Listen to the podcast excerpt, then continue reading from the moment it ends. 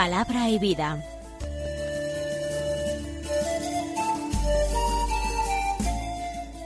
Con el padre Manuel Horta desde Sevilla. En el nombre del Padre y del Hijo y del Espíritu Santo. Amén. Alabados sean Jesús y María. Muy buenos días, queridos amigos, oyentes de Radio María y seguidores del programa Palabra y Vida. Hoy es el lunes de la tercera semana de la cuaresma, un lunes que es 13 de marzo y en el que la Iglesia no celebra la memoria de ningún santo en particular. Como hasta ahora seguimos tomando como materia principal de nuestra meditación diaria el Evangelio del día. En este eh, día el Evangelio es de San Lucas, del capítulo cuarto, los versículos veinticuatro al treinta, que dicen así. Habiendo llegado Jesús a Nazaret, le dijo al pueblo en la sinagoga, en verdad os digo que ningún profeta es aceptado en su pueblo. Puedo aseguraros que en Israel había muchas viudas en los días de Elías, cuando estuvo cerrado el cielo tres años y seis meses, y hubo una gran hambre en todo el país. Sin embargo, a ninguna de ellas fue enviado Elías, sino a una viuda de Sarepta en el territorio de Sidón. Y muchos leprosos había en Israel en tiempos del profeta Eliseo. Sin embargo, ninguno de ellos fue curado, sino Naamán el sirio. Al oír esto, todos en la sinagoga se pusieron furiosos y levantándose lo echaron fuera del pueblo y lo llevaron hasta un precipicio del monte sobre el que estaba edificado su pueblo, con intención de despeñarlo.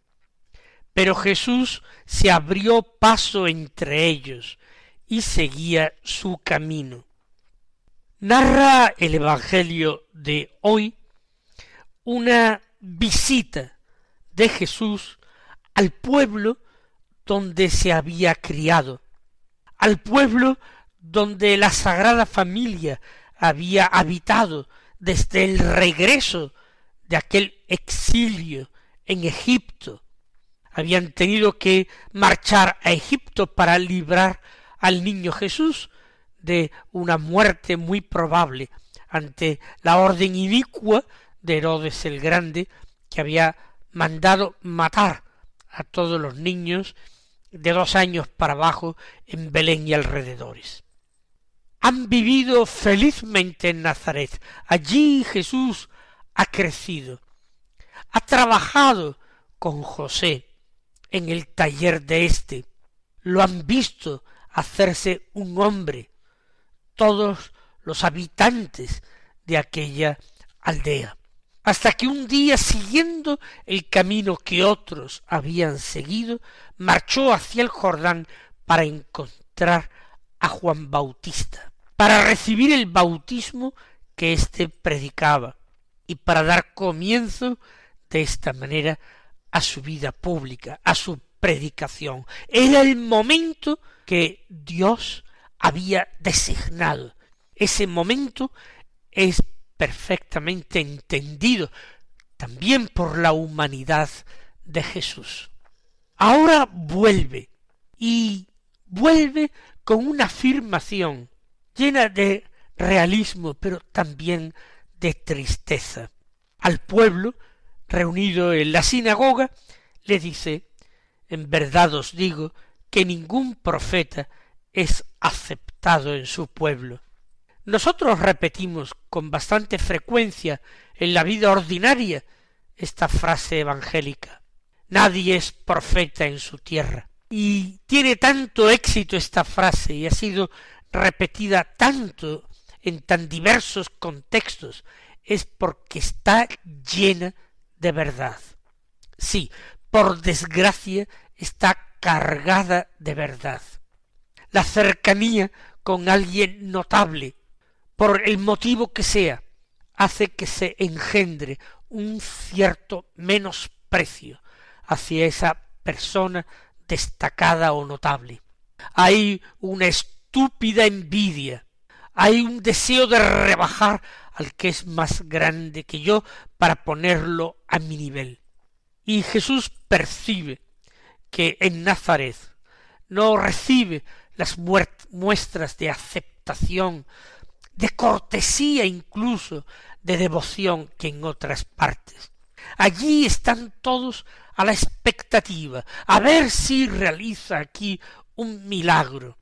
Mientras tanto, no se le entregan en la fe, mientras tanto desconfían profundamente. A ese lo hemos visto nosotros crecer desde niño, lo hemos visto trabajar. Es una familia buena, que duda cabe.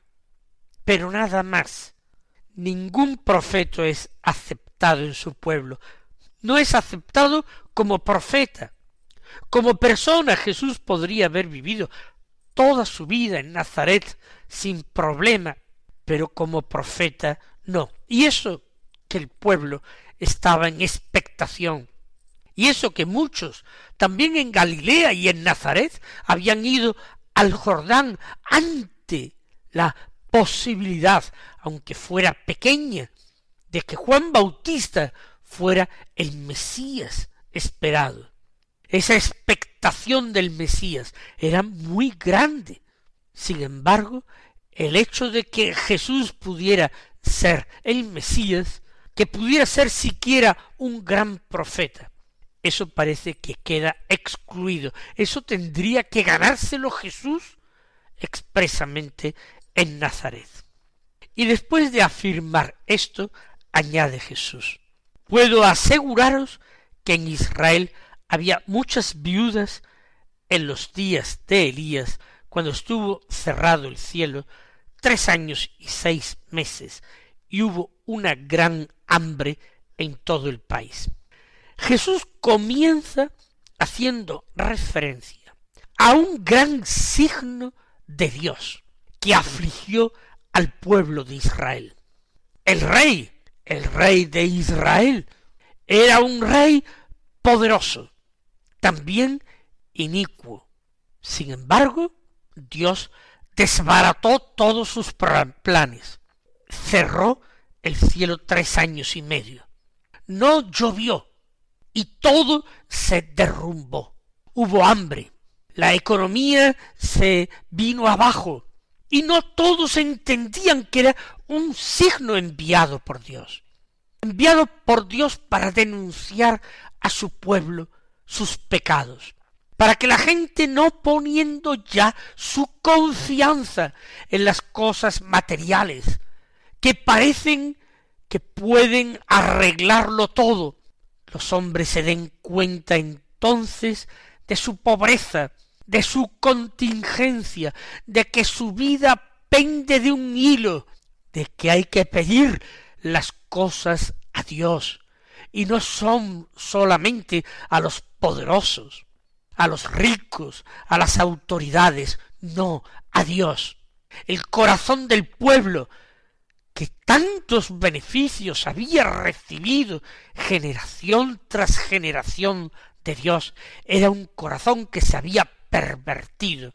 Ahora verdaderamente se burlaban de Dios y excitaban su cólera dando culto a dioses cananeos, a dioses que no podían salvar, dioses que aparentemente eran dioses de la vida, de la fecundidad, pero que en el fondo enmascaraban la verdadera realidad de muerte, de desgracia y de destrucción para los hombres, que dichos falsos dioses, que dichos ídolos ocultaban tras su fachada.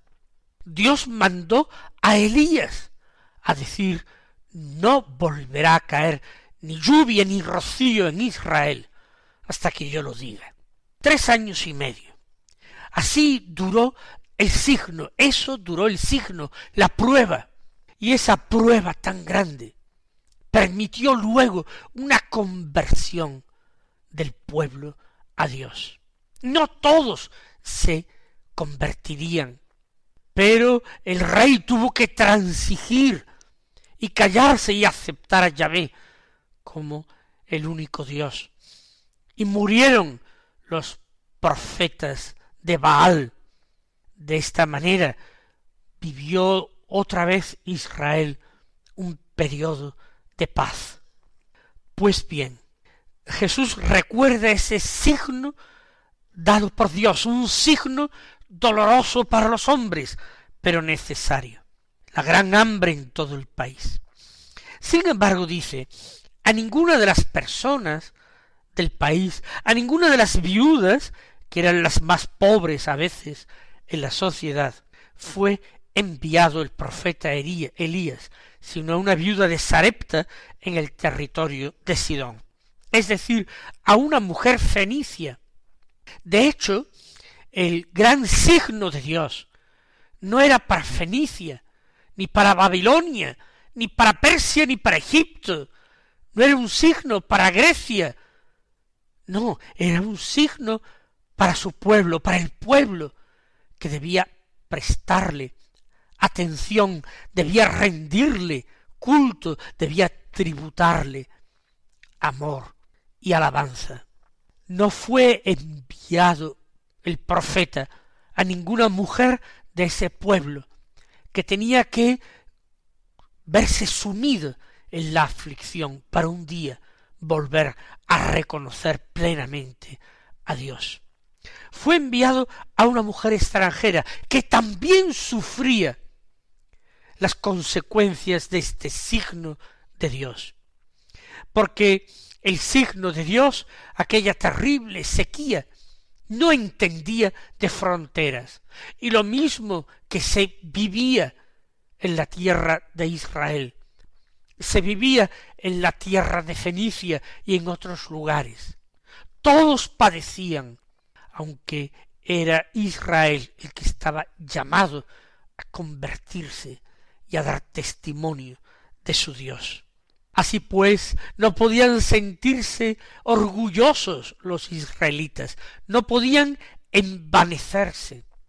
Dios había tenido compasión de una mujer pobre, pobre entre los pobres, que se disponía ya a hacer la última comida con su hijo huérfano antes de morir, y que sin embargo supo compartir con el profeta de Israel, con el gran profeta Elías. Después Jesús hace alusión a otro signo, la lepra era un signo terrible que no había dejado de darse desde los tiempos del desierto, desde los tiempos de Moisés, y había requerido que se promulgara una legislación especial para aislar a los leprosos. Así los leprosos vivían de esa manera tan triste, fuera del comercio humano, fuera de la sociedad, aislados en lugares solitarios, necesitados de cubrirse con ropas especiales y embozarse en mantos para no contagiar a las personas sanas. Eran un signo de Dios. Sin embargo, no todos supieron captar que la lepra era un símbolo de esa enfermedad más terrible que es el pecado. Si la lepra deforma los cuerpos, la, el pecado deforma las almas. Si la lepra lleva a la muerte temporal, el pecado lleva a la muerte eterna. Y si la lepra producía un gran temor y una gran repugnancia entre las personas sanas del pueblo, ese mismo temor y esa misma repugnancia debía desplegarse entre todas las personas sensatas ante el hecho del pecado y tratar de evitarlo como una plaga maligna y tratar de alejarse de los pecadores que con su mal ejemplo arrastraban a otros. Sin embargo, el pueblo había seguido actuando de la misma manera, no había querido comprender el signo, no se había querido convertir de sus pecados, ni siquiera ante esta terrible amenaza que era la lepra. Y ésta podía aquejar desde un hombre rico o poderoso, como era el caso de ese general sirio Naamán, hasta un pobre mendigo. Nadie estaba exento de la posibilidad. Algún rey de Israel murió leproso incluso. Pero, insisto, ese signo no fue leído, no fue entendido, no fue aplicado a esa realidad espiritual a la que se refería. Jesús dice, muchos leprosos había en Israel en tiempos del profeta Eliseo. Eliseo fue el sucesor de Elías. Elías le había dejado su manto con el que Eliseo comenzó también a hacer milagros. Más aún, de acuerdo con las instrucciones de Dios, Elías había ungido a Eliseo como profeta sucesor suyo.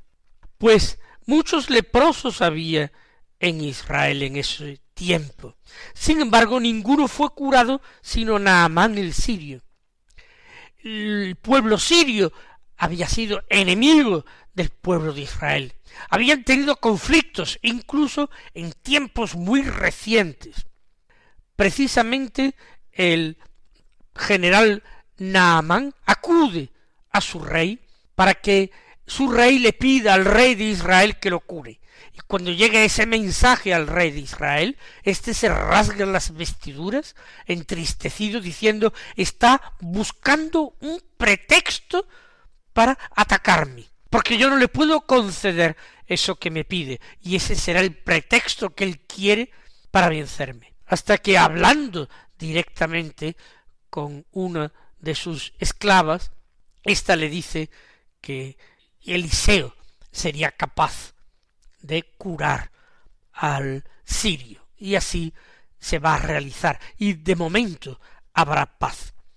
Pero que haya sido antepuesto un enemigo extranjero antes que los hijos de Israel, eso era algo que podía resultar muy humillante para los miembros del pueblo elegido. Y después de estos dos ejemplos, y después de estos dos signos dolorosos, la sequía con el hambre y la lepra, y el beneficio recibido por extranjeros, cuando escuchan esto, todos en la sinagoga se pusieron furiosos. No soportan las palabras de aquel que es la verdad y la vida. No las soportan la enseñanza de Dios. Sus corazones, verdaderamente pervertidos, tienen otros códigos morales, tienen otras creencias. Ellos creen que pueden vivir perfectamente al margen de lo que Dios ha dispuesto realizar. Y Dios había dado en los profetas señales suficientes para que su Mesías fuera identificado y acogido. Pero no, se pusieron furiosos, no contra Jesús, sino contra Dios que les reprendía, Dios que les corregía, se pusieron furiosos y levantándose lo echaron fuera del pueblo. Parece que un odio tan homicida, una reacción tan violenta e intensa es desproporcionada a lo que había dicho Jesús. Por eso yo creo entender que no es solamente contra ese detalle, no es solamente contra lo que dice Jesús, sino que el diablo atiza en todos estos hombres la pasión de la ira, atiza la envidia, atiza la soberbia para acallar la voz que podía salvarle. Lo echan fuera del pueblo, el pueblo donde él se había criado, donde él había mostrado su santidad y la de su santísima madre y la de su padre nutricio José, lo echan del pueblo. Y nosotros nos preguntamos, ¿acaso no ha hecho nuestro mundo y nuestra sociedad lo mismo con Jesús, nuestro Señor y Salvador? No lo hemos echado de nuestro mundo, no lo hemos echado de nuestra sociedad, no lo hemos echado de nuestras ciudades, no lo hemos echado de nuestras casas. ¿Vivimos acaso de acuerdo con su ley o vivimos de acuerdo con otra ley que es la ley de la carne, la ley del pecado que lleva a la muerte? Es momento de profundísima reflexión ¿Y por qué esa animosidad que suscita el Evangelio y el nombre de cristiano y la Iglesia católica? ¿Por qué ese odio? ¿Por qué esa animosidad y esa violencia que se mezcla en cualquier otra manifestación? ¿Por qué? No hay proporción entre las obras de la Iglesia que formada por hombres puede equivocarse, pero que tiene una trayectoria extraordinaria de práctica de la caridad y de la beneficencia y del bien y en nuestros días como ninguna otra institución social política. ¿Por qué ese odio? ¿Por qué esa cristianofobia? Pues exactamente es lo mismo que estamos leyendo en el Evangelio. Este Evangelio está siendo para nosotros mucho más actual que el periódico del día, que las noticias que encontremos en Internet o difunda la televisión. Este Evangelio está hablando de nuestra realidad. Es Jesús el que está siendo expulsado por los suyos de su pueblo y lo quieren llevar hasta un precipicio del monte sobre el que estaba edificado su pueblo con intención de despeñarlo. No les basta echarlo fuera, expulsarlo, prescindir de él. Quieren acabar con él para siempre. Aunque no lo consiguen, Jesús se abrió paso entre ellos y seguía su camino, seguido por supuesto de sus discípulos, y nosotros hoy, discípulos, queremos ir detrás de él, cueste lo que cueste, aunque nos quedemos solos con Él, con Jesús, siempre. Mis queridos hermanos, el Señor os bendiga y hasta mañana si Dios quiere.